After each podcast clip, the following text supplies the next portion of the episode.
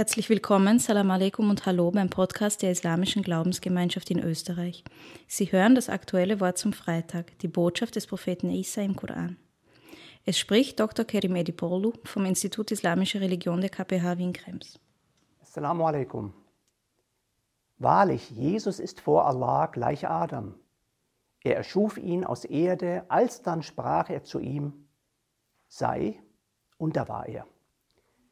So lautet ein Auszug aus der dritten Sura des Korans. Jesus, Jeschua oder Isa, wie er in verschiedenen Sprachen genannt wird, ist ein Prophet, der in seinem gesamten kurzen Leben die Hingabe an den einen, den unvergleichlichen Schöpfer auf besondere Weise vorlebte. In seinem Wirken spiegelt sich die Darstellung des größten Wunders. Warum existiert die Welt? Warum gibt es Leben? Warum der Mensch? Wohin führt sein Weg? Für die monotheistischen Religionen lautet die Antwort in aller Einfachheit, Allah in seiner Mächtigkeit und Perfektion hat die Welt ins Dasein gerufen. Durch ein reines Wort. Wie das zu verstehen ist? Staunend und stammelnd steht der Mensch im Angesicht dieses Wunders. Doch dieses Staunen verändert den Menschen. Und genau davon handelt die Geschichte von Isa und seiner Mutter Mariam, Friede auf beiden. Ist der Mensch tief überzeugt, dass Gott als der andere und absolute, der von allen materiellen Einschränkungen los und ledige, Welten über Welten erschaffen kann, so braucht es ihn nicht zu wundern, wenn der Schöpfer dies tagtäglich aufs Neue vorführt. Leben tritt aus der toten Erde heraus in permanentem Wandel.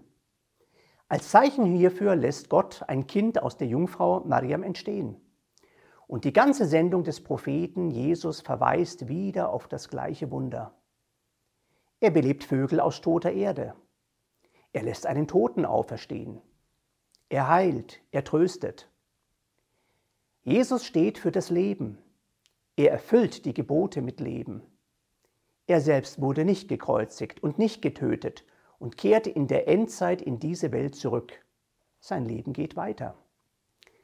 Mit all seinen Handlungen zeigt Isa dem Menschen, der sich nur allzu schnell von den Sorgen seines Alltags, von Ängsten, aber auch von Gier fesseln lässt, eines auf. Eine Einladung zu einer höheren Welt. Der Eintritt in diese höhere Welt geschieht im Diesseits durch bewusstes Handeln, sich öffnen für das Wunder des Lebens, staunen, teilen, die kleinlichen Sorgen des Hortens und des Anhäufens überwinden, sich gegenüber dem Fremden und dem Ausgestoßenen öffnen, sich aus den selbstverschuldeten Fesseln des Alltags befreien. Das könnte als Botschaft hinter dem prophetischen Handeln Jesu gesehen werden. Jesus hat die prophetischen Botschaften vor ihm nicht abgeschafft. Er hat die Torah vervollkommnet und erneut mit Leben erfüllt. So heißt es im Koran, wir ließen ihnen Jesus, den Sohn der Maria, folgen, zur Bestätigung dessen, was vor ihm in der Torah war. Und wir gaben ihm das Evangelium, worin Rechtleitung und Licht waren, zur Bestätigung dessen, was vor ihm in der Torah war und als Rechtleitung und Ermahnung für die Gottesfürchtigen. Dies ist die Botschaft aller Propheten, wie sie auch im Koran thematisiert wird. Isa hat den wahren Frieden des Menschen mit seinem Schöpfer vorgelebt.